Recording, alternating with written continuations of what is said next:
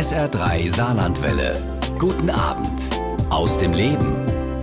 Hans Albers, Katharina Valente oder Lilo Pulver sind nur einige der Stars, die in den 50er Jahren ins Kinoland an der Saar kamen, ja, um ihre neuesten Filme zu präsentieren. Roter Teppich, Glanz und Glamour gab es damals inklusiver.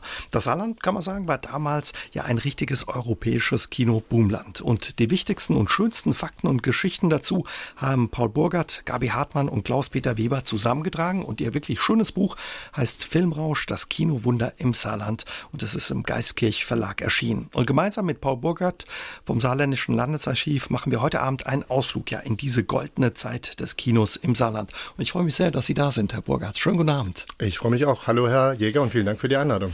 Woher kam diese Liebe der Saarländer offenbar damals für das Kino? Die Liebe der Saarländer zum Kino war eigentlich schon vor dem Zweiten Weltkrieg sehr ausgeprägt. Also schon in den 20er Jahren hatte das Kino hier eine äh, wuchtige Tradition geschlagen mit mehr als einer Million äh, Besuchern pro Jahr, die allein im Großraum Saarbrücken in die Kinos gingen. Wow. Also, also schon eine Zahl. Ne? Es waren tatsächlich eben extreme Zahlen, wenn man das so will und wenn man das auch vergleicht mit anderen Städten in Deutschland. Und an diese Tradition konnte man nach dem Zweiten Weltkrieg quasi äh, ansatzlos wieder anknüpfen. Mhm. Das hatte natürlich auch damit zu tun, dass das Bedürfnis nach Unterhaltung nach der Katastrophe äh, der NS-Herrschaft und des Krieges besonders groß war. Also die Menschen hatten hatten ja auch sonst nichts. Es war die einzige Möglichkeit, nochmal gemeinsam Unterhaltung zu erleben, sich abzulenken von den Mühsalen des Alltags, von der kaputten Welt, die einen umgeben hat. Also insofern war das eigentlich sehr verständlich, dass das sofort wieder losging. Auch deswegen, weil das Angebot sofort wieder unterbreitet mhm. wurde. Kino ging sofort los. Oktober 45, wirklich äh, wurde das erste Kino zumindest in Saarbrücken eröffnet, im Johanneshof. Kann man sagen, war so ein Veranstaltungsraum. Ne? Das war ein Veranstaltung, das ist heute noch ein Veranstaltungsraum. Also vielleicht jemand, der sich in Saarbrücken auskennt, da ist Mainzer heute Straße. ein Blätterzentrum, mhm. genau in der Mainzer Straße. Äh, früher war es ursprünglich ein katholischer Gemeindesaal, der aber auch schon in der Vorkriegszeit, also vor dem Zweiten Weltkrieg, als größter oder mitgrößter Veranstaltungssaal im Saarland für viele, viele politische oder gesellschaftliche Veranstaltungen hergehalten hat. Nach dem Zweiten Weltkrieg hat man ihn dann, äh, so gut es ging und so schnell es ging, so weit hergerichtet, dass da tatsächlich auch Kinoveranstaltungen vor jeweils etwa 1000 Menschen stattfinden konnten. Dieses Angebot wurde sehr, sehr schnell angenommen von der breiten Bevölkerung, aber auch, das darf man auch nicht vergessen, von der französischen Militärverwaltung. Es waren ja auch sehr viele französische Soldaten hier in der Stadt und im Land und auch die bekamen dort ihr eigenes französisches Kino natürlich vorgeführt. Mhm. Und dieser erste Kinoabend, den es im Oktober 45 gab, das war, glaube ich, auch ein französischer Film, schreiben Sie in Ihrem Buch. Ja. Ein Journalist war dabei, der äh, später im Saarland noch eine wichtige Rolle spielen sollte und auch vorher schon. Johannes Hoffmann hat da damals für die Neue Saarbrücker Zeitung über diesen Abend geschrieben. Ja, in der Tat. War ein ganz witziges Zusammentreffen, wenn man so will. Äh, Johannes Hoffmann hat damals auch nur mit seinen Initialen JH diese Rezension unterzeichnet des ersten Filmes. Hieß auch Le Premier Ball, war also ein französischer Film, wie am Anfang überhaupt nur französische Filme gezeigt wurden. Äh, Johannes Hoffmann hat diese Rezension für die Saarbrücker Zeitung übernommen. Er war gelernter Journalist. Er war kurz äh, zuvor aus dem Exil aus Brasilien zurückgekommen. Die Saarbrücker Zeitung war erst kurz vorher wieder zugelassen worden und Johannes Hoffmann hat dann die Rezension auch deswegen übernommen, weil es eben ein historischer Ort war, dieser Johanneshof. Mhm. Er konnte sich dann selbst noch erinnern an die letzten Veranstaltungen äh, des Status Quo, also der Hitlergegner vor dem Zweiten Weltkrieg, die eben an diesem Ort stattgefunden haben. Und der größte Teil seiner Rezension handelt dann tatsächlich auch davon und der Film selbst wird nur ganz prosorisch gestreift. Also das Kinoerlebnis war da nicht so wichtig. Aber es dauerte nicht lang, dann gab es auch bereits schon das zweite Kino in der Wartburg, damals in Saarbrücken im Dezember. Das ging also richtig schnell damals offenbar, dass ja. da neue Kinos dazu kamen. Eben wahrscheinlich hängt es mit dieser Sehnsucht, die Sie angesprochen haben, zusammen. Also es zeigte sich sofort, wie groß der Bedarf ist. Selbst nach französischen Filmen, also nicht, weil diese französischen Filme schlecht gewesen wären, ganz im Gegenteil, aber diese französischen Filme wurden in aller Regel als Omo, also waren ohne Synchronisation mit mit deutschen Untertiteln und das liebten die Saarländer nicht so sehr, äh, entgegen den Vorstellungen, die man immer hat, dass sie ja sehr frankophil schon damals gewesen seien und viel Französisch schon. Nein, aber dennoch, obwohl das eben nur mit Untertiteln lief, waren die Leute sehr, sehr begierig. Die Nachfrage war sehr groß und das hat vermutlich auch die Kinobetreiber dazu veranlasst, relativ schnell den zweiten großen noch funktionierenden Saal in Saarbrücken und das war die Wartburg, die ja sozusagen als äh, Ort, wo der Vorläufer dieser Institution, also das, das war Bayerischen Rundfunks mhm. äh, seinen ersten Ort gefunden hat, der große Veranstaltungssaal. Und auch dieser Saal mit auch wiederum etwa 1000 Plätzen, die zur Verfügung waren, wurde regelmäßig sehr, sehr stark besucht. Das waren also die ersten beiden großen Kinos in Saarbrücken, in der man schon sozusagen sich äh, hinwegträumen konnte in bessere Welten, während draußen noch alles in Trümmern lag. Kaum zu glauben, aber mehr als 200 Kinos gab es einmal im Saarland. Und von dem Kinoboom erzählt das Buch Filmrausch, das Kinowunder im Saarland. Und einer der Autoren, Paul Burgert, ist heute Abend mein Gast bei SA3 aus dem Leben. Das ist eine unglaubliche Zahl, 200, Herr Burgert. Allein 16 in der Hochphase steht in Ihrem Buch. Ähm, Kinos gab es in Saarbrücken. Ja, das kann man sich wirklich heute nicht mehr vorstellen, diese Zahlen. Und zwar jetzt nicht nur diese Konzentration auf die großen Städte des Landes, wie Neunkirchen, Saarbrücken, Völklingen, sondern auch mehr oder weniger jedes Dorf hatte so eine eigene Kinotradition, muss man sagen. Also früher gab es ja solche Wanderkinos, ja, wo der Mann dann mit dem Kinematografen gekommen ist und vorgeführt ist und dann in der Gaststätte gezeigt hat. Aber dann in den 50er Jahren beginnt man tatsächlich auch in allen Gemeinden ein eigenes Kino zu bauen, weil einfach der Boom so groß war. Die Leute natürlich auch noch nicht so mobil waren, dass sie sich unter einfach mal in ihr Auto setzen konnten, um, was weiß ich, von Beckingen nach Saarbrücken zu fahren, ins Kino zu gehen. Das war ja alles überhaupt gar nicht möglich. Äh, deswegen sind überall all diese Kinos wie Pilze aus dem Boden gesprossen, besonders stark und mit einer besonders großen Sitzplatzzahl natürlich in Saarbrücken, wo allein rund um die Bahnhofstraße, also da waren die Kinos tatsächlich aufgereiht wie Perlen an einer Schnur. Und äh, es wurde mal ausgerechnet, dass so allein 4500 Kinoplätze man eben links und rechts der Bahnhofstraße erleben konnte. Und äh, es gab nicht nur viele Plätze, es gab nicht nur viele Kinos, sondern diese Kinos waren auch voll. Also die Auslastungsquoten waren in den besten Zeiten regelmäßig bei etwa 40 bis sogar 50 Prozent. Also das hat sich richtig gelohnt. Das hat Kino sich gelohnt. Mhm. Deswegen sind natürlich auch so viele Kinos gebaut worden. Also um die Vergleichszahl zu hören, das ging dann nachher Ende der 50er, Anfang der 60er Jahre auf eine Auslastung von 16 Prozent zurück. Ich glaube, das sind heute zum Teil noch weniger. Also um auch diese Zahlen mal wieder anzuführen, allein in Saarbrücken gingen auf dem Höhepunkt des Booms, das war 1956, 3,3 Millionen Menschen im Jahr ins Kino. Das heißt, jeder Saarbrücker, jede Saarbrückerin durchschnittlich 27 Mal pro Jahr. Wahnsinn. Das ist mehr als dreimal so viel, wie heute im gesamten Land ins Kino gehen. Also schon daran wird relativ deutlich, äh, welche Rolle das Kino spielte in dieser Zeit. Und diese Kinos, ähm, die hatten so schöne Namen damals, Gloria, Roxy, Metropol oder das Scala. Scala war eines der größten hier in Saarbrücken mit 1400 Plätzen. Kaum vorstellbar ja, heute mehr. Ja, das, das Scala heute bekannt als Kamera 2 und damit ja auch eine ehrwürdige Tradition, Kinotradition in, in Saarbrücken fortschreibend. Aber das damalige Scala, auch 1950, 51 erbaut, hatte fast 1400 Sitzplätze war damit das größte Kino wirklich weit und breit, also über die saarländischen Landesgrenzen hinaus. Wenn man sich das vorstellt, wenn man heute im Kamera 2 steht, kann man sich das kaum vorstellen, dass die heutigen Kinos alle auf der Etage untergebracht sind, wo vorher nur die Empore quasi, also wo die, wo die Rangplätze in der oberen Etage untergebracht waren. Unten war noch ein großer Saal, der entsprechend bestuhlt war. Man muss allerdings auch dazu sagen, wenn man sich die Räumlichkeiten heute anschaut, äh, die Menschen haben ungleich viel enger gesessen. Mhm. Das heißt, so ein Sitz hatte maximal eine Breite von 50 Zentimetern. Nach vorne hatte man eine Bein Beinfreiheit von vielleicht 70 bis 80 Zentimetern. Und auch nicht so bequem gepolstert. Das war natürlich lange nicht. Das waren also wirklich Holzbretter, wo vielleicht so ein Filzbelag drauf liegt. Also das war dann schon, wenn man einen großen Schinken sich angeschaut hat, auch ein bisschen Martyrium, das man dabei erleiden musste. Aber ich glaube, die Menschen haben das ganz gerne in Kauf mhm. genommen. Ja, und das Kino hieß nicht nur Kino, sondern Lichtspielhaus. Das klingt auch gleich ganz anders. Ne? Ja, das ist toll. Das ist natürlich auch eine alte Tradition. Ja, also es setzt natürlich auch ein bisschen das fort, äh, was die Tradition eigentlich besagt. Also die Kinos kommen ja auch aus der Theatertradition und das Lichtspieltheater war ja etwas, was unmittelbar, nicht nur verbal, sondern auch symbolisch daran anknüpft, äh, was die Menschen in diesem Haus tun konnten. Ja, das hört sich edel an. Was hat der Kinobesuch von damals mit dem Kinobesuch heute noch zu tun oder wie unterschied er sich? Er unterschied sich vor allem darin, dass das von Anfang bis Ende ein stärker kollektives Ereignis mhm. war. Also die Menschen sind natürlich nicht mit dem privaten Pkw angereist und dann allein oder zu zweit oder maximal zu viert ins Kino gegangen, sondern schon diese Anreise hat in aller Regel mit den öffentlichen Verkehrsmitteln stattgefunden. Es gibt dann so Berichte von einem Samstagabend oder vielleicht auch einem Freitagabend, äh, wenn die Straßenbahnen, die nach Saarbrücken hineinfuhren, es gibt eine Linie, die sozusagen alle Kinos bedient hat. Wenn dort die Menschen ankamen, dann haben sich die Wagen entleert vor dem UT-Kino oder vor dem Passage oder wie sie auch immer hießen. Und alle Menschen, die da drin waren, sind ins Kino geströmt. Ja? Und dann ging man ins Kino, hat dieses Gemeinschaftserlebnis, was man sonst auch nirgends haben kann, zumindest in der Zeit, wo es noch keine anderen Freizeiteinrichtungen gibt, kommt aus dem Kino raus, macht vielleicht noch einen Bummel durch die äh, Stadt und oder trinkt vielleicht noch einen Kaffee oder, oder sonst irgendwas ähnliches und steigt dann wieder in die Straßenbahn und fährt nach Hause.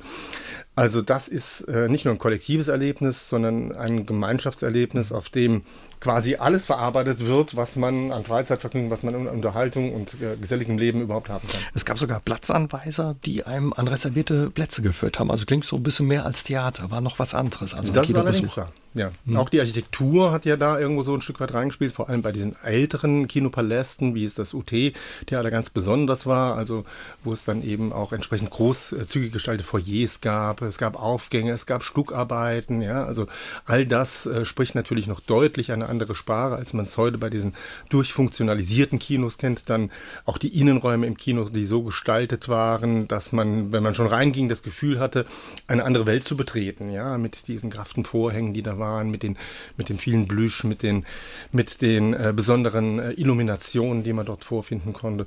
Also das war schon ein, ein großartiges Erlebnis, ein Stück weit vielleicht auch oratischer, als man es heute erleben würde. Insofern ist diese Kinolandschaft auch vom, ja, vom Innenleben her etwas ganz anderes gewesen als das, was wir heute kennen. 1956 im Rekordjahr sind allein in der Landeshauptstadt Saarbrücken 3,3 Millionen Kinokarten verkauft worden. 27 Mal pro Jahr wären dieser Brücker dann ins Kino gegangen. Was hat so eine Kinokarte damals gekostet? Konnte die sich jeder leisten oder war das ja schon was Besonderes? Also im Grunde schon die Preisstaffelung, die damals existierte, also die war insgesamt auch größer, diese Staffelung, weil es eben diese unterschiedlichen Bereiche im Kino gab. Ne? Also vom zweiten Parkett, also ganz vorne bis zur Loge, gab es dann natürlich schon einen Preisunterschied von 100 bis 200 Prozent. Das ist schon vollkommen klar. Mhm. Aber die günstigsten Karten waren durchaus erschwinglich. Also Klaus-Peter Weber, der an diesem Buch ja maßgeblich mitgearbeitet und auch seine eigenen Erfahrungen da eingebracht hat, heute Abend jetzt leider gar nicht dabei sein kann, ähm, der hat das so in etwa beschrieben, wie er darum gekämpft hat für die Woche, in der er dann mindestens vier bis sechs Mal ins Kino ging, für jeden Tag die Kinogarte aus seinem schmalen Budget rauszuhaben und sagte immer, es war dann immer so ein Kampf, ob ich mir die Rostwurst kaufen kann oder ins Kino ins gehen Kino kann. Gehen. Meistens ging beides.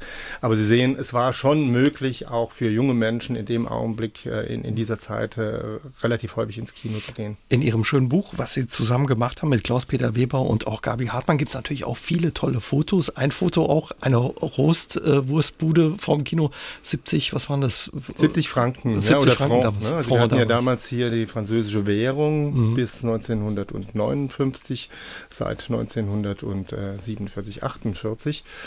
Das waren 70 Franken und in etwa so war auch der billigste Platz für ein Paket. Wir haben dann auch so ein paar Bilder, wo man auch diese Kassenhäuschen sieht, die in den Kinos drin waren. Und dann gibt es auch ein Bild, ich glaube es ist im Gloria, wo Sie auch die Preisliste sehen können und auch die Staffelung von der Loge bis zum zweiten Parkett. Also da sieht man, dass diese Preise durchaus noch sozial waren. Das ist ja auch klar. Also mhm. anders wäre es ja gar nicht möglich gewesen, dass eine so große Nachfrage nach dem Kino befriedigt hätte werden können. Und so viele eben ins Kino gehen konnten. Es gab so richtige Kinofamilien oder Mogule schon im Saarland offenbar in der Zeit auch. Ja, das ist in der Tat so. Es gab das ganze Kinogeschäft war im Prinzip in den Händen von einigen wenigen Unternehmerfamilien, die ihre eigene Kinogeschichte auch schon in den 20er Jahren, also in der Frühzeit des Kinos im Saarland begannen und dann nach dem Zweiten Weltkrieg, auch da muss man sagen, keine Stunde Null, sondern eben an die alte Tradition anknüpften und in den 50er Jahren tatsächlich kleine Imperien ausbauten. Das waren vor allem die Familien Gard und Gill und Marzen, das waren eigentlich so mit die drei bekanntesten. Daneben noch die Familie Theis in äh, Völklingen deswegen auch bekannt geworden, weil aus dieser Familie nachher auch das erste Programmkino im Saarland hervor vorging. Aber diese Familien, die äh, vereinigten nicht nur sehr, sehr große Kinos in ihrer Hand, sondern schlossen sich auch zum mächtig, zur mächtigsten äh, Filmvertriebsgesellschaft mhm. und Verleihgesellschaft im Saarland zusammen. Es gab so richtig im Saarland eine Saarverleihfirma. Ja, das ist ja auch das Erstaunliche und das Besondere an dieser ganz besonderen saarländischen Kinogeschichte, dass es auch eigene saarländische Verleih- und Vertriebsfirmen gab. Das war natürlich einerseits äh, was Dolles, dass man das Saarland das Geschäft in eigenen Händen sozusagen behalten konnte. Andererseits konnte das auch schnell zum ruinösen äh, Wettbewerb werden, weil das ja immer äh, Verleihpraktiken waren, die äh, indirekt abgelaufen sind. Das heißt, die großen äh, Verleihfirmen sahen, saßen in der Bundesrepublik und von diesem bundesrepublikanischen Markt, also die meisten Filme wurden von dort eingekauft, mussten die saarländischen Verleihfirmen wieder einkaufen. Die haben sich oft gegenseitig äh, sozusagen unterboten in dem, was sie überboten, in dem, was sie da für den Film aus der Bundesrepublik äh, eingeben. Und dann mhm. war es immer die Frage, konnte man dieses Ergebnis überhaupt noch einspielen? Aber wie die Geschichte zeigt, zumindest äh, der Saarfilm Union, also der größten Filmvertriebsgesellschaft, die im Grunde bis heute existiert, äh, war es doch ein so einträgliches Geschäft, dass man ganz gut davon leben konnte. Klaus Utzig hat sich aus Neunkirchen-Vorbach per Mail ins Studio gemeldet und er fragt passend zur aktuellen Gesundheitskrise, ob Sie sich noch an das Corona-Kino in Neunkirchen erinnern. In seiner Erinnerung ist es das größte Licht Lichtspielhaus in Neunkirchen damals gewesen. Mhm. Ja, ich bin Ihnen sehr dankbar für diese Frage, Herr Utzig. Das Corona-Kino treibt mich natürlich auch schon seit Wochen um, ne, eigentlich schon seit Monaten, bevor diese unsägliche äh, Corona-Krise jetzt ausgebrochen ist. Und äh, ich bin auch heute noch irgendwie so ein bisschen sauer, dass man für diese schreckliche Krankheit nicht einen schrecklicheren Namen gefunden hat, weil meine persönlichen Erinnerungen an das Corona-Kino auch sehr, sehr positiv waren. Ich komme selbst aus Neunkirchen, habe dort meine eigenen Kino-Initiationserlebnisse gehabt in den späten 60ern und Anfang 70er Jahre. Ich erinnere mich an die monatlichen Filme der Auslese, die man dann für eine Mark besuchen konnte. Das Corona in der Tat war damals das größte Haus im Neunkirchen. Die aber ältere Tradition noch hatte das Burgtheater und das Burgtheater war auch in den 50er Jahren das Haus, in das relativ viele Stars pilgerten, die aus der Bundesrepublik Deutschland, also Filmstars. Äh, wenn sie hier ihre Aufwartung machten, dann waren sie in aller Regel im Burgtheater. Später kam der eine oder die andere auch noch ins Corona rein. Aber das Burgtheater hatte da schon eine längere Tradition. Bei vielen unserer Hörerinnen und Hörer werden Erinnerungen wach, auch bei Dorle Koch, die uns aus Lockweiler ins Studio gemäht hat. Sie kommt ursprünglich aus Körprich, ist 72 Jahre alt und da gab es ein kleines Kino, erinnert sie sich. Und da ist sie immer mit ihren Eltern und den beiden Schwestern Sonntagnachmittags hingegangen. Anfänglich mussten die Kleinen noch auf den Knien der Eltern sitzen, weil das billiger war. Später dann klar, da erinnern sich viele dran, der erste Kuss, Geknutsche im Kino köstlich, schreibt sie. Und seit 50 Jahren lebt sie in Wadern und äh, dort gibt es ein tolles Kino, schreibt sie, und auf das ist sie besonders stolz, weil es mit viel Engagement am Leben erhalten wird. Solche Geschichten hört man häufig. Das ist ja auch in anderen Orten im Saarland. Ich glaube, in Buß, Schmelz, Wallerfang gibt es auch so kleine Kinos, wie auch in Wadern, wo Leute viel Engagement reinstecken und versuchen, die am Leben zu halten. Ja, das ist sehr beeindruckend. Das sind kleine Kinos, die meistens in einer ewig langen Familientradition auch äh, bestehen und auch noch heute von diesen Familien betrieben werden. Solche Kinos haben zum Teil auch noch das Flair der 50er Jahre bewahrt. Das erlebt man ja sonst fast nirgends mehr. Das ist natürlich jetzt die technische Modernisierung, auf die konnte man selbstverständlich nicht verzichten, aber ansonsten ist sehr, sehr viel da erhalten geblieben und inzwischen hat man schon das Gefühl, dass so auch so eine kleine Retrowelle wieder rollt, dass äh, die Leute auch wieder das Kino in ihrem eigenen Ort auch haben wollen. Jetzt unabhängig von solchen nostalgischen Erinnerungen, die selbstverständlich viele heute etwas ältere Menschen umtreibt, mhm. wenn sie daran erinnert werden, wie ihre ersten Kinoerlebnisse waren. Also es ist sehr, sehr schön, dass es solche Kinos noch gibt. Ich selbst habe mir viel zu wenige davon bisher angeschaut, muss ich ganz ehrlich sagen, weil sowas gibt es in Saarbrücken jetzt nicht mehr. Aber auf, in den Dörfern und Gemeinden des Saarlandes kann man so etwas durchaus noch an verschiedenen Stellen besichtigen und ich glaube, ich würde jedem raten, so eine Veranstaltung mal aufzusuchen. Das ist schon ein ganz besonderes Flair. Also wenn es wieder geht, dann in Wadern im Kino mal vorbeigucken. Da ist es dann eben doch was anderes, ja, einen Film in der Gemeinschaft zu erleben auf der großen Leinwand. Was für Filme wurden damals äh, gezeigt? Was waren das für Filme? Waren das diese großen Hollywood-Filme, Filme aus Frankreich, aus Deutschland? Deutschland Ja, Sie haben im Prinzip schon alles genannt, was, was lief oder auch nicht lief. Ja, wir sprachen ja vorhin schon kurz davon, dass äh, direkt unmittelbar nach dem Krieg es eben eine große Welle an französischen Kinofilmen gab, die zunächst mal gezeigt wurden, vermittelt durch die französischen Filmverleihe, die damals eben ein Monopol hatten. Dann lief aber schon ab dem Jahreswechsel 1945, 46 die ersten deutschen Filme. Das waren sogenannte Reprisen, das heißt, das waren alte deutsche Spielfilme äh, aus den Vorkriegszeiten, zum Teil eben auch äh, NS-Produktionen. Äh, was man feststellen konnte, ist, dass alle deutsche Filme sofort eingeschlagen sind wie nix. Also die Leute sind gerade dann ins Kino gegangen, als die ersten deutschen Filme wieder kamen. Also die Sehnsucht danach war besonders groß. Ab etwa Anfang der 50er Jahre kommt auch die deutsche Filmindustrie wieder richtig ins Laufen. Es entstehen auch die berühmten äh, deutschen Heimatfilme, die Bergfilme, alles, was darum sich gruppiert hat. Das ist mit sehr, sehr großem Erfolg in allen saarländischen Kinos gelaufen. Wir würden heute vielleicht die Nase drüber rümpfen über die Qualität dieser Filme, aber die Sehnsucht, die Sehnsucht der Menschen auch nach vielleicht auch Verdrängen und Vergessen der Vergangenheit, nach einer heilen Welt, mhm. war einfach so groß, dass das Bedürfnis, diese Filme zu schauen, sehr, sehr groß war auch. Es kam dann natürlich aber auch die äh, ersten, in Anführungszeichen, ersten Hollywood-Produktionen in Saarland ins Kino, die dann mit unterschiedlichem Verlauf liefen. Es gibt verschiedene Filme, von denen wir es wissen, die nachher zu regelrechten äh, Evergreens der Filmkultur wurden, die am Anfang gar nicht so angenommen wurden. Zum, zum Beispiel, Beispiel 12 mhm. Uhr mittags, also mhm. ein Klassiker von Fred Zinnemann. Auch Casablanca, das allerdings in einer verstümmelten Version zunächst lief, weil die deutsche Zensur da einiges rausgestrichen hat, was an die NS-Geschichte dieses Filmes irgendwo erinnert. Also das war ein Film, die am Anfang gar nicht liefen und erst einige Jahre später wieder kamen. Aber alles andere, was äh, in Hollywood auch in den 50er Jahren produziert wurde, lief eigentlich von Anfang an sehr, sehr gut. Also die gesamten Monroe-Filme, die dann die Filme mit James Dean, natürlich auch solche Sachen wie äh, Vom Winde verweht, was erst, äh, ich glaube, 13 oder 14 Jahre nach der Hollywood-Premiere hier nach dem Krieg in Saarbrücken und im Saarland gezeigt werden konnte. Auch dieser Film mit einem enormen Erfolg. Ich glaube, es war einer der größten Kinoerfolge überhaupt im Saarland in den 50er Jahren. Also da sind die Leute nur so in Massen äh, ins Kino geströmt und dann kam es eben vor, dass nach einer Woche schon 50.000 Kinobesucher gezählt wurden. Das sind Zahlen, die kann man sich heute gar nicht mehr vorstellen. Kann man sich nicht vorstellen. Sie schreiben in Ihrem Buch, obwohl die äh, ja, Kinos es ja nicht nötig hatten, offenbar haben Sie mit ganz witzigen Dingen auch geworben um die Besucher. Zum Beispiel das UT Union Theater war 55 äh, für jeden 5000. Besucher mh, hm, mit einem Spanferkel. Der hätte einen Spanferkel serviert bekommen. Ja, genau. Also das sind so kleine Geschichten, die auch wiederum Klaus-Peter Weber in diesem Buch eben sehr plastisch und schön erzählt und auch sehr facettenreich. Also das waren Geschichten, also mit denen man auch schon damals im kleinen Stil, muss man sagen, versucht hat, den Kinobesuch auch äh, zum Event zu machen. Mhm. Es gab andere Filme, wo man mit anderen Dingen gelockt hat, obwohl man es wie in dem Fall des eben genannten vom Winde verweht eigentlich gar nicht gebraucht hätte. Aber da ging es dann auch äh, dahin, dass äh, jedem tausendsten Besucher, glaube ich, war, dass eben äh, die Neuauflage des Buches auch in die Hand gedruckt wurde an der Kino Kinokasse und tatsächlich haben die Menschen ja nicht nur Kino geguckt, sondern so heißt es zumindest auch noch gelesen. War also wirklich eine ganz sinnvolle Institution. Ingrid Kunze hat es auch ins Studio gemeldet und sie sagt, Mensch, wissen Sie, seit wann es Popcorn ähm, im Kino gibt und woher das kommt?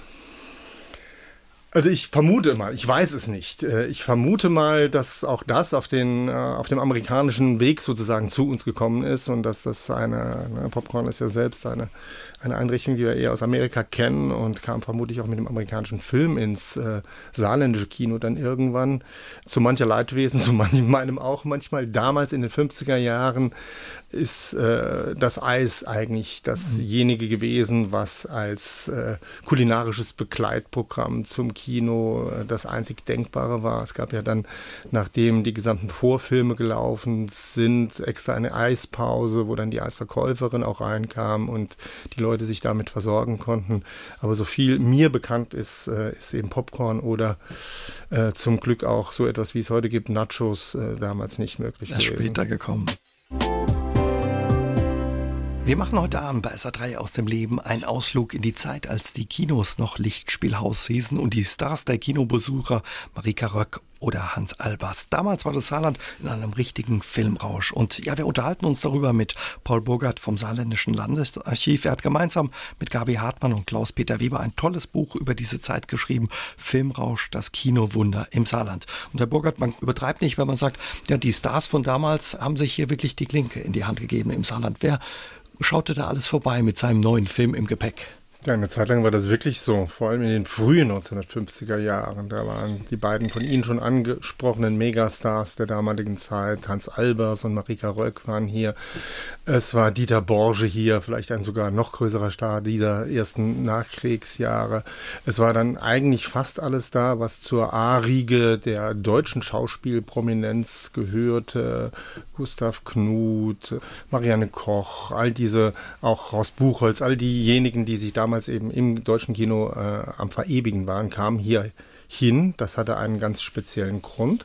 Das Saarland mit seiner besonderen äh, politischen Entwicklung war damals so etwas wie ein Erstaufführungsland. Das heißt, viele Filme wurden zur Premiere hier eigens vorgestellt und die Vertriebe aus der Bundesrepublik äh, schickten dann ihre Stars des Films mit hier auf die Promotion-Touren. Damals hat man gesagt Verbeugungstouren. Das heißt, die Schauspieler, Schauspielerinnen waren dann im Kino persönlich anwesend und nachdem der Vorhang gefallen war, und den sprichwörtlichen Vorhang gab es damals noch, der fiel vor der Leinwand, äh, kamen dann die Stars und haben den Applaus entgegengenommen und haben natürlich auch aus ihrem eigenen Leben und dem Filmschaffen erzählt. Und das hat äh, sehr, sehr große Resonanz gefunden. Wenn diese Stars ins Land kamen, dann wurden zum Teil die Hotels belagert, in denen die Stars abstiegen. Zum Teil wurden die auch schon an der Landesgrenze, also an der damaligen saarländischen Landesgrenze. Bei Einöd, äh, ne? Genau, bei Einöd zum Beispiel war äh, ein entscheidender Grenzübergang, weil die, äh,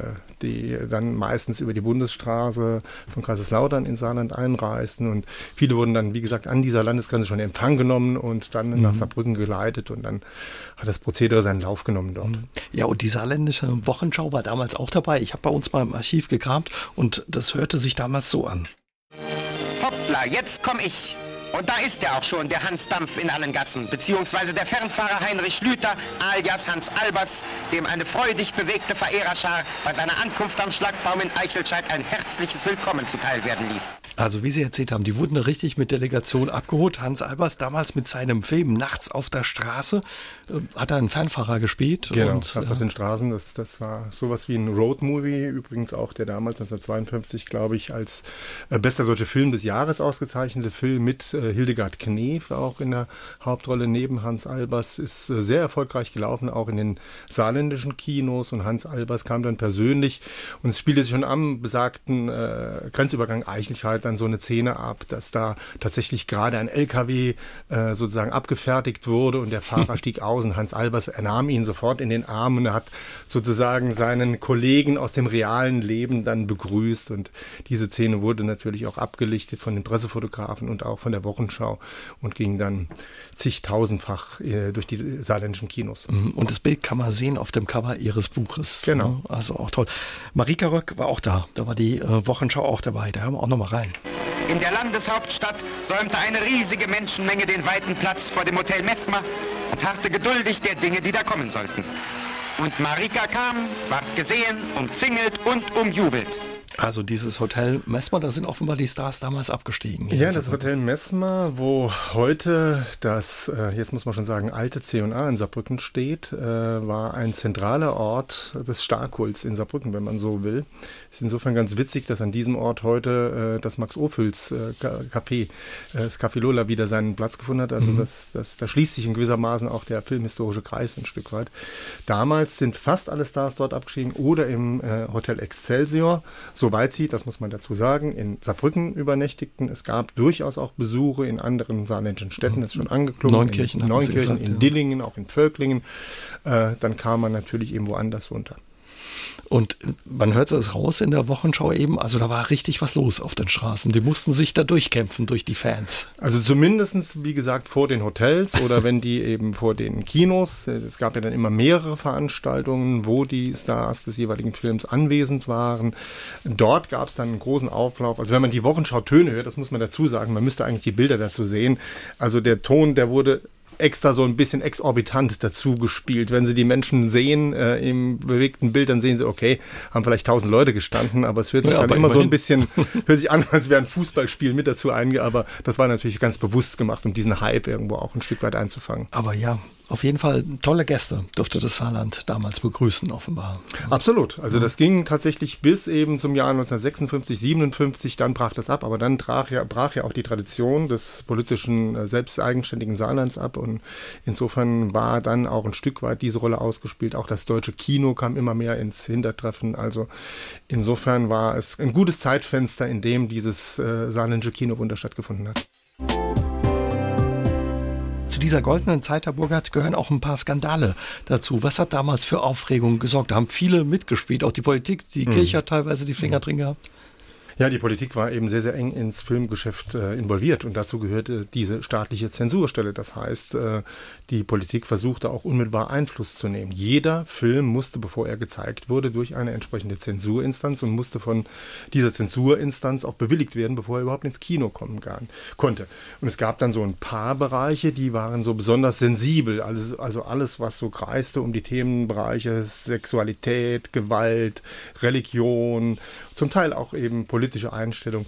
Das war dann relativ leicht in Verdacht, äh, sozusagen auf die Zensurliste zu wandern. Mhm. Es waren natürlich nicht alle Filme davon betroffen, also die meisten gingen so durch, aber schon eine ganze Reihe, die es dann tatsächlich traf. Und nicht nur die Filme, sondern auch die Werbung für den Film. Also wir Plakate. kennen auch mhm. Beispiele von Filmplakaten, die damals gezeigt wurden und die, man würde heute sagen, in ihrer Harmlosigkeit eigentlich gar nicht zu, äh, zu, ähm, zu toppen waren, die aber dennoch auf dem Index landeten und die verboten wurden. Es gibt ein Beispiel. Ein Beispiel davon, genau, ja, die, die dritte von rechts, ne? Genau. Also das war der glaube ich, erste erfolgreiche deutsche Revuefilm, der gezeigt wurde. Und man muss dazu wissen, diese Plakate, die waren gemalt, wie das eben damals die Tradition war. Also es waren gedruckte Gemälde im Grunde. Tolle Plakate auch. Tolle heute, ne? Plakate, auch künstlerisch durchaus eben anspruchsvoll. Und auf diesem besagten Plakat, der war für die dritte von rechts, sieht man eben eine Tänzerin in der entsprechenden Revue-Kleidung. Das heißt eben sozusagen, äh, der Oberkörper ist eben nur mit einem Oberteil bedeckt. Und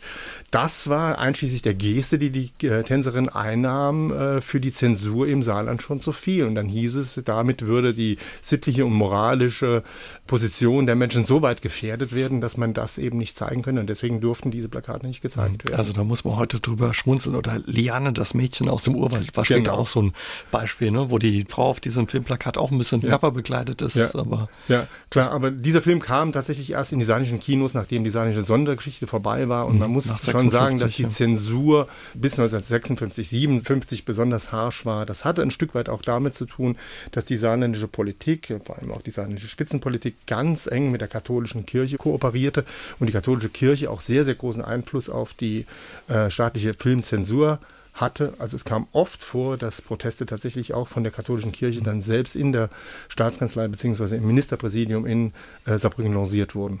Was war da für ein Film zum Beispiel, wo die Kirche gesagt hat, das geht gar nicht? Ja, ich kann eben ein Beispiel äh, erzählen kurz, das auch in unserem Buch benannt wird. Da ging es um einen französischen Film, um einen sehr guten französischen Film. Da hieß die Kartause von Parma, eine Verfilmung eines Romans von Stendhal, also wirklich Weltliteratur.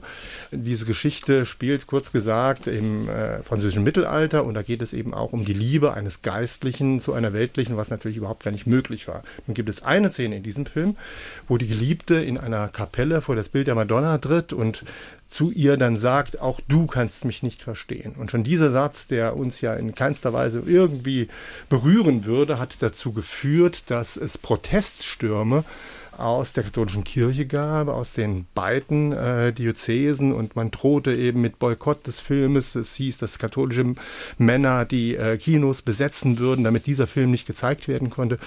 Es war dann aber einer der wenigen Fälle, wo die Politik nicht so unmittelbar auf die äh, Reaktion aus hohen klerikalen Kreisen reagiert hat. Unter Umständen auch deswegen, weil der Film tatsächlich aus Frankreich kam, weil er dort ohne Probleme lief. Und Frankreich war natürlich der große politische Bruder und insofern hätte man sich, glaube ich, auch nicht gewünscht, daraus einen Skandal zu machen. Mhm. Welche Rolle spielte überhaupt Frankreich oder wie hat vielleicht auch Frankreich versucht, über das Kino Einfluss zu nehmen auf die Saarländerinnen und Saarländer? Ja, also gerade am Anfang hat man selbstverständlich auch versucht, das Kino auch als äh, Instanz der politischen Umerziehung zu nutzen, indem man natürlich eben vor allem äh, französische Filmproduktionen mit ins Land bringt und eben auf diesem Weg auch zum Teil durch ein entsprechendes Rahmenprogramm, was um die Filme geschmiedet wurde, die Saarländerinnen und Saarländern zu guten Demokraten zu erziehen. Das hat aber relativ schnell sich gezeigt, dass das nicht funktioniert. Also Kino lässt sich nicht einfach so instrumentalisieren auf diese Art und Weise. Weise.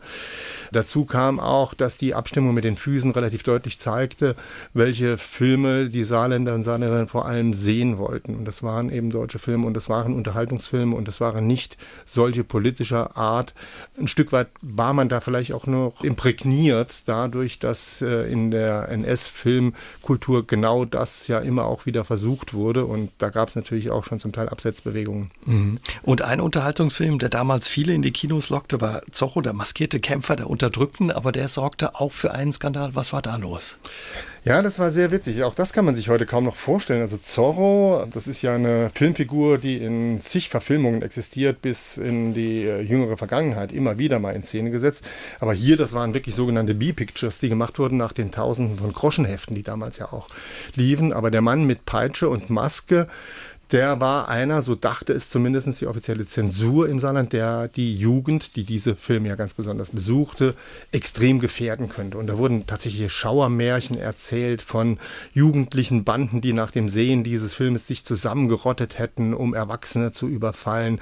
Es hieß dann sogar, dass einer äh, sozusagen ums Leben gekommen wäre in genauer äh, Ausführung der Sachen, die Zorro in dem Film gebracht hat. Ja, es äh, hieß äh, auch witzige Sachen, hieß auf einmal einmal im Wald wäre, auf einer Waldlichtung wäre ein großes Z, Zorro macht ja immer dieses Z mhm. in, in, äh, auf dem Boden, eingebrannt worden. Also all diese Geschichten führten dazu, dass man sich ewig lange mit solchen Dingen beschäftigte und allen Ernstes auch der führende Kriminaler des Saarlandes äh, große Artikel darüber schrieb, welchen schädlichen Einfluss das auf die Entwicklung der Jugend haben könnte.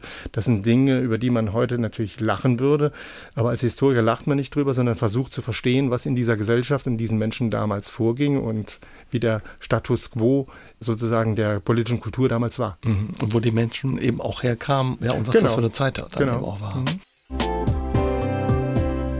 In den 50er und 60er Jahren war das Saarland das Filmland schlechthin. Nirgends gab es so viele Filmpaläste, war die Technik so ausgereift und das Angebot und das Publikum so groß wie im Saarland. Wir machen heute Abend gemeinsam bei SA3 aus dem Leben mit dem Historiker Paul Burgert vom Landesarchiv des Saarlandes ja einen Ausflug in diese goldene Zeit des Kinos. Herr Burgert, Sie haben uns erzählt von Zorro, diesem Film, der für einen Skandal gesorgt hat und von diesem Kriminaler Trost, ähm, der da hinten dran war, dass der Film verboten wurde. Was hat ihn da nochmal angetrieben? Ja, es ist schwer zu sagen, was jetzt der konkrete Antrieb war. Also mit Sicherheit spielte eine Rolle das Gefühl einer Gesellschaft, die von wo ganz anders kam, wenn man deren Erziehung erlebt hat, dass die eigene Jugend nicht mehr im Griff ist. Also es waren natürlich nur Fantasievorstellungen, die in den Köpfen existierten, aber die waren stark. Und die Vorstellung, dass da die Welt auf den Kopf gestellt wird von einer jungen Generation, die durch solche Figuren wie Zorro, der da mit Maske maskiert rumläuft, der im Prinzip selbst ein Stück weit die, Kopf auf, die Welt auf den Kopf stellt, so weit animiert werden, dass äh, die eigene Erziehung in der Form nicht mehr möglich ist, und zwar gesellschaftlich nicht mehr möglich ist. Das hat offensichtlich große, große Ängste ausgelöst in dieser Generation, vor allem bei den Menschen, die wie der Kriminalrat Drost äh, mit der Aufrechterhaltung der öffentlichen Ordnung ganz massiv selbst betraut waren. Also das ist, glaube ich, eine Phantasmagorie, die im Hinterkopf eines Menschen wie Herrn Trost eine ganz, ganz große Rolle gespielt hat. Und er hat aber damit durchaus kollektive Ängste wiedergegeben. Es war eben nicht so, dass das jetzt eine vereinzelte Figur gewesen wäre, sondern das war durchaus Anerkennung findend unter den Vätern und Müttern dieser Generation. Und er hat auch eine, ja, es gibt offenbar auch eine Verbindung zu seiner Vergangenheit im Zweiten Weltkrieg. Sie sind da irgendwie auf Spuren gestoßen. Ja, man, man vermutet dann, also wenn man wenn man sich das anschaut, er Kriminalrat Trost, äh, also war schon vor dem Krieg Kriminalpolizist und ist dann zur geheimen Feldpolizei eingezogen worden. Man muss dazu sagen, dass die geheime Feldpolizei diejenige war, die die sogenannten Saboteure hinter der Front, wenn die Deutschen nach Osten vor allem gezogen sind oder vorher auch nach Frankreich. Fällt, äh, damals Saboteure genannt? Ne? Damals Saboteure genannt, genau. Mhm, natürlich also, in der deutschen Diktion. Und mhm. es gibt dann auch einige Beispiele, die da aufgeführt werden. Trost selbst erzählt, dass er vielen davon das Leben gerettet hätte, vor allem in Frankreich, auch einigen Klerikern, die als verhaftet und standesrechtlich erschossen werden sollten. Also er war in einem Job drin, wo man heute sagen würde, diese Einheit hat Kriegsverbrechen begangen.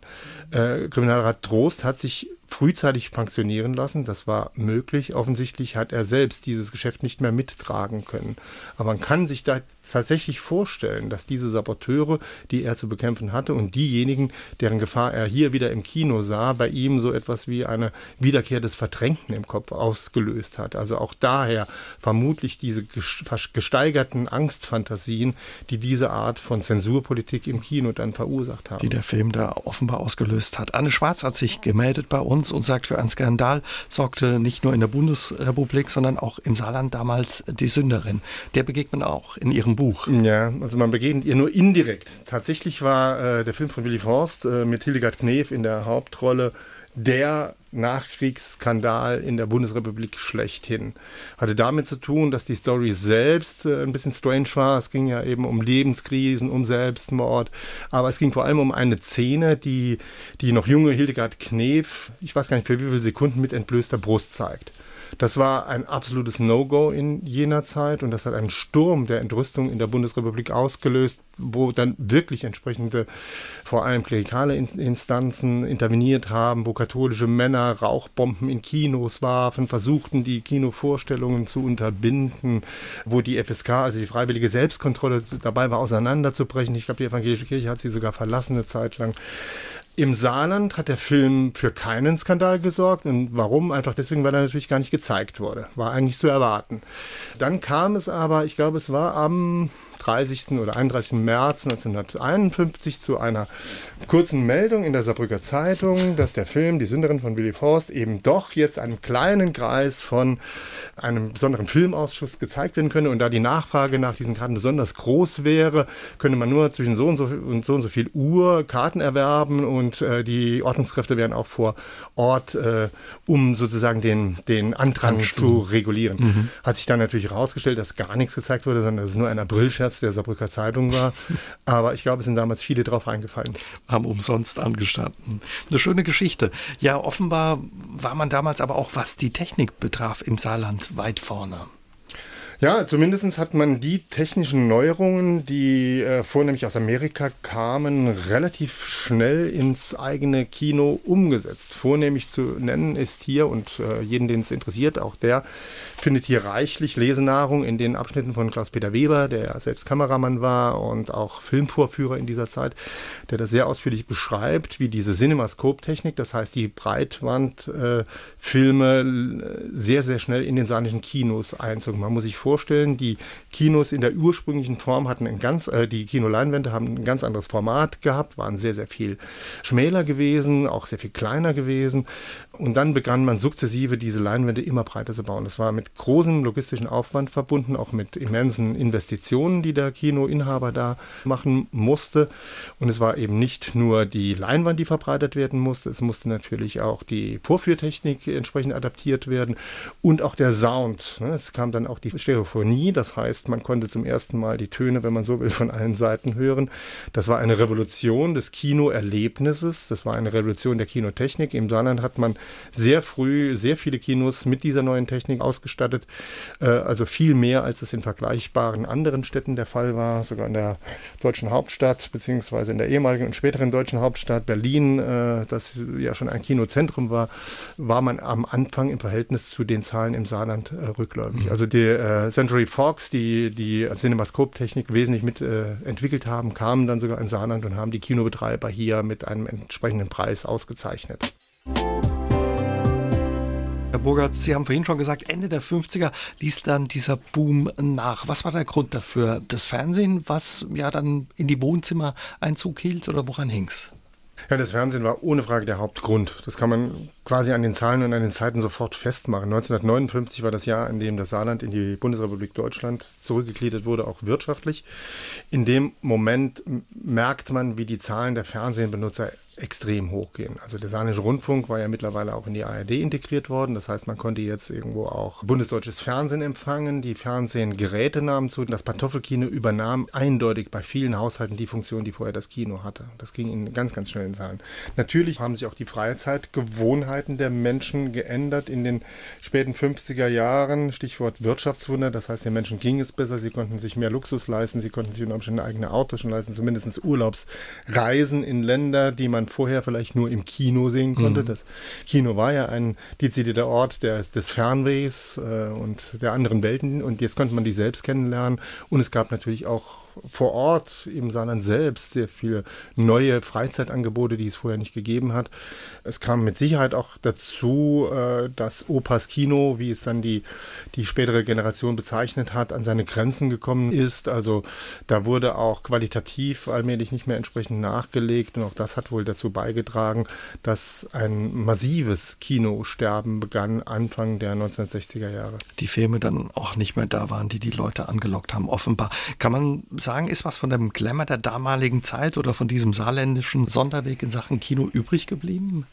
Ja, man muss äh, nach diesen Spuren suchen. Das haben wir ja auch versucht. Es wurde ja schon vorhin angesprochen. Es gibt noch das ein oder andere Kino, was aus dieser Zeit überlebt hat und wie wir jetzt bei vielen Hörerinnen und Hörern gehört haben, auch äh, immer noch sehr, sehr stark angenommen wird. Es gibt noch den einen oder anderen Menschen im Filmvertrieb. Es gibt einen Filmvertrieb aus der Zeit, der überlebt hat. Und es gibt natürlich so eine gewisse Tradition dadurch, dass es seit 1980 das Max-Ophüls Festival gibt. Das Max-Ophüls Festival ist im Prinzip der Tradition des saarländischen Programmkinos zu verdanken. Und auch das führt uns zurück in die 1950er Jahre. Ich sprach es vorhin schon mal an. Die Familie Thals, eine der großen Kinofamilien im Saarland, hat 1959 das erste Kamera auf den Weg gebracht, damals noch in Mahlstadt in der Ludwigstraße, nachher dann an der Berliner Promenade seit 1968 und dann eine Tradition, die heute im Kamera 2, also dem ehemaligen Scala, bis zum heutigen Tag fortgeführt mhm. wird. Das alles eben, aber vor allem der Max-Ophüls-Preis, der inzwischen so weit etabliert ist, dass er zu den führenden Kinofestivals in Deutschland auf jeden Fall zu zählen ist und vor allem für den deutschsprachigen Nachwuchs. Und auch das führt ja wieder sehr viele Filmschaffende, sehr, sehr viele Schauspieler aus der ersten Garde hier im Saarland zusammen. Also insofern gibt es durchaus einige Spuren und einige Traditionslinien, die aus den 50er Jahren bis zum heutigen Tag reichen. Ja, und viele Kinobegeisterte, die es im Saarland auch noch gibt und auf die man auch in ihrem Buch eben treffen kann. So ist es. Also das ist auch der Abschluss unseres Kapitels, womit ich dann auch die liebe Kollegin Gabi Hartmann noch erwähnen möchte. Das habe ich jetzt noch gar nicht gemacht. Sie hat eben den letzten Part hier übernommen, indem sie sowohl die großen Filmschaffenden, die das Saarland hervorgebracht hat, vor allem Max Ophüls, aber auch Wolfgang Staude, ein Regisseur, den wir jetzt gar nicht mehr genannt haben, der aber auch ganz, ganz tragende Rolle im Nachkriegskino der Bundesrepublik Deutschland gespielt hat, die eben zunächst eben die großen Filmschaffenden, wie gesagt, die das Saarland hervorgebracht hat, erwähnt und dann kurz auf das Max Ophüls Festival eingeht und die sogenannten Filmverrückten, die ganz wesentlich dazu beigetragen haben. Also äh, Menschen wie Alfred Stuppi oder äh, wie Michael Grane, der heutige Inhaber des ähm, Kamera 2, die diese Tradition eines qualitätsvollen Kinos im Saarland am Leben gehalten haben. Ja, und wer noch mehr wissen will, ja, über diesen Filmrausch, das Kinowunder im Saarland, dem sei das gleichnamige Buch von Paul Burgert, Gabi Hartmann und Klaus-Peter Weber ans Herz gelegt. Vielleicht noch ein Geschenk für Ostern. Es gibt auch ein tolles Lesezeichen dabei.